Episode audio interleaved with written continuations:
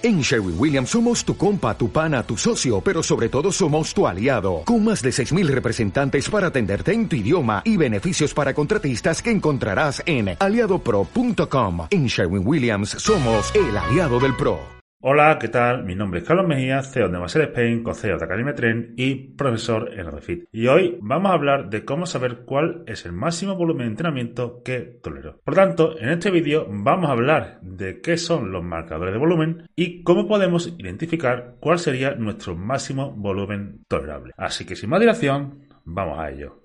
Lo primero, eh, ¿Qué es esto de los volúmenes? ¿Vale? Si no habéis visto vídeos anteriores, etcétera. Pues el volumen tolerable o la máxima cantidad de volumen que puedes tolerar es simplemente eso, la máxima cantidad de volumen de entrenamiento que tú puedes realizar y seguir recuperándote de este. Aquí tenemos diferentes marcadores de volumen. Lo podemos medir tanto en volumen de series como en índice de estrés. Cada cual que emplee la métrica que prefiera. Pero bueno, tenemos el volumen de mantenimiento o MV, que es cuánto volumen necesitas para mantener tu ganas. Luego tenemos el mínimo volumen efectivo, que sería cuál es la menor cantidad de volumen necesaria para obtener ganancias. Es decir, cuál es lo mínimo de entrenamiento que tú tienes que hacer para empezar a progresar. El mínimo volumen efectivo sería en este inicio de la curva, ¿vale? Mientras que lo que sería el volumen de mantenimiento sería donde se cruzan los dos ejes. Luego tenemos el volumen adaptable máximo, que es el rango de volúmenes en el que se obtienen las mejores ganancias. Es decir, el volumen adaptable máximo estaría en torno aquí, ¿vale? En el pico de esta magnitud de ganancias. Y luego tenemos el máximo volumen recuperable,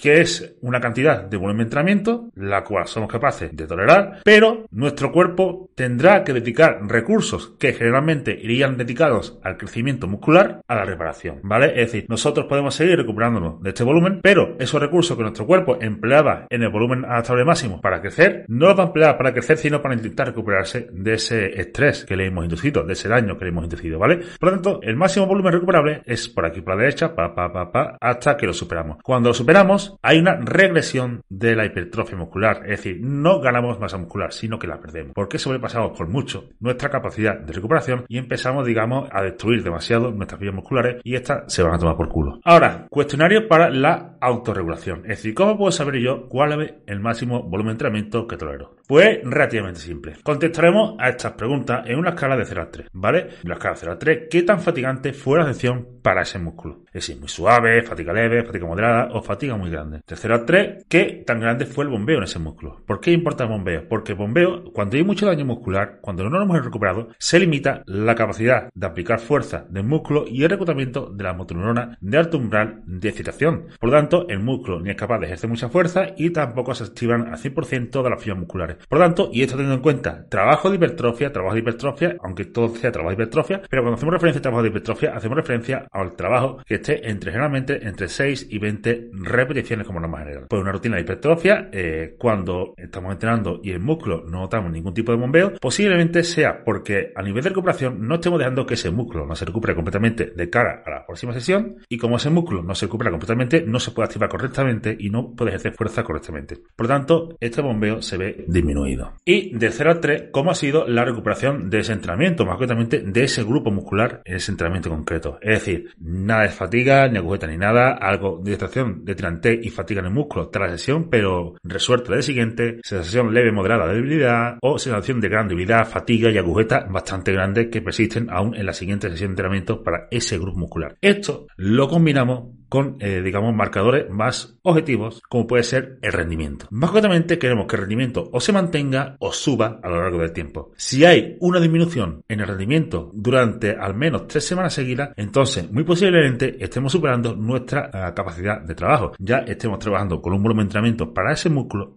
que supera a nuestra capacidad de recuperación. Ahora, en función de la puntuación de 0 a 1, 2, 3, 4, 6 y 7, 9, pues nos indicará la proximidad al volumen mínimo efectivo, que puede estar por debajo de este, en este o ligeramente, muy ligeramente por debajo, posiblemente o justo por encima del volumen mínimo efectivo, y cuando la puntuación es muy grande, posiblemente esté entre el volumen adaptable máximo y el volumen recuperable máximo, ¿vale? A mayor sea la numeración, pues más cerca estaremos del volumen recuperable máximo. Recordad que ya cuando superamos el volumen adaptable máximo, ya estamos perdiendo potenciales de ganancia. ¿Vale? Por lo tanto, el volumen máximo recuperable queremos evitar o intentar evitar trabajar en este o hacerlo durante un periodo prolongado de tiempo. ¿Por qué? Porque la ganancia de masa muscular se van a ver mermadas. Por tanto, siempre nos va a interesar trabajar en el volumen adaptable máximo, ¿vale?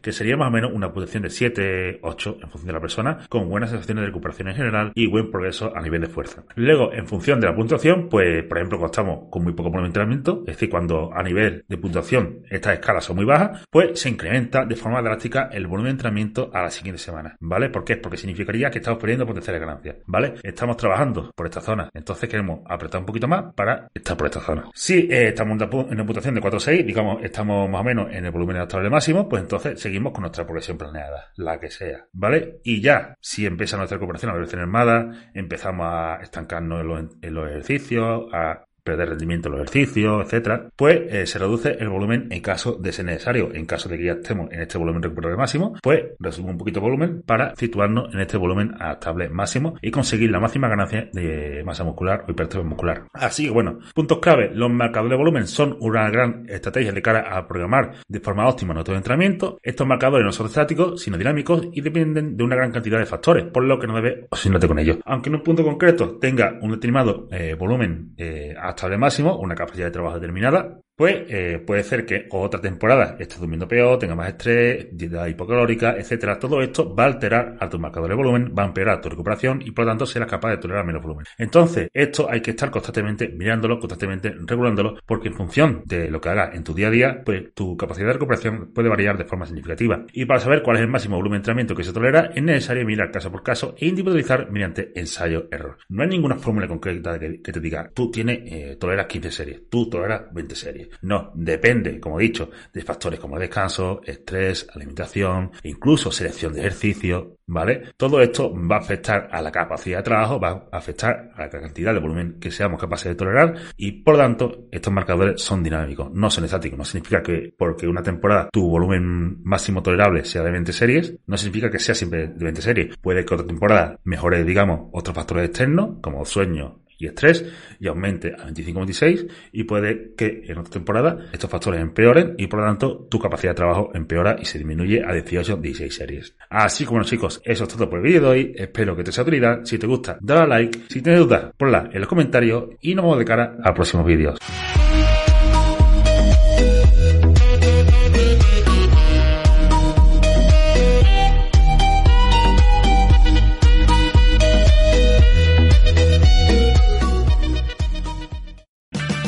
O'Reilly Auto Parts puede ayudarte a encontrar un taller mecánico cerca de ti. Para más información, llama a tu tienda O'Reilly Auto Parts o visita oreillyauto.com.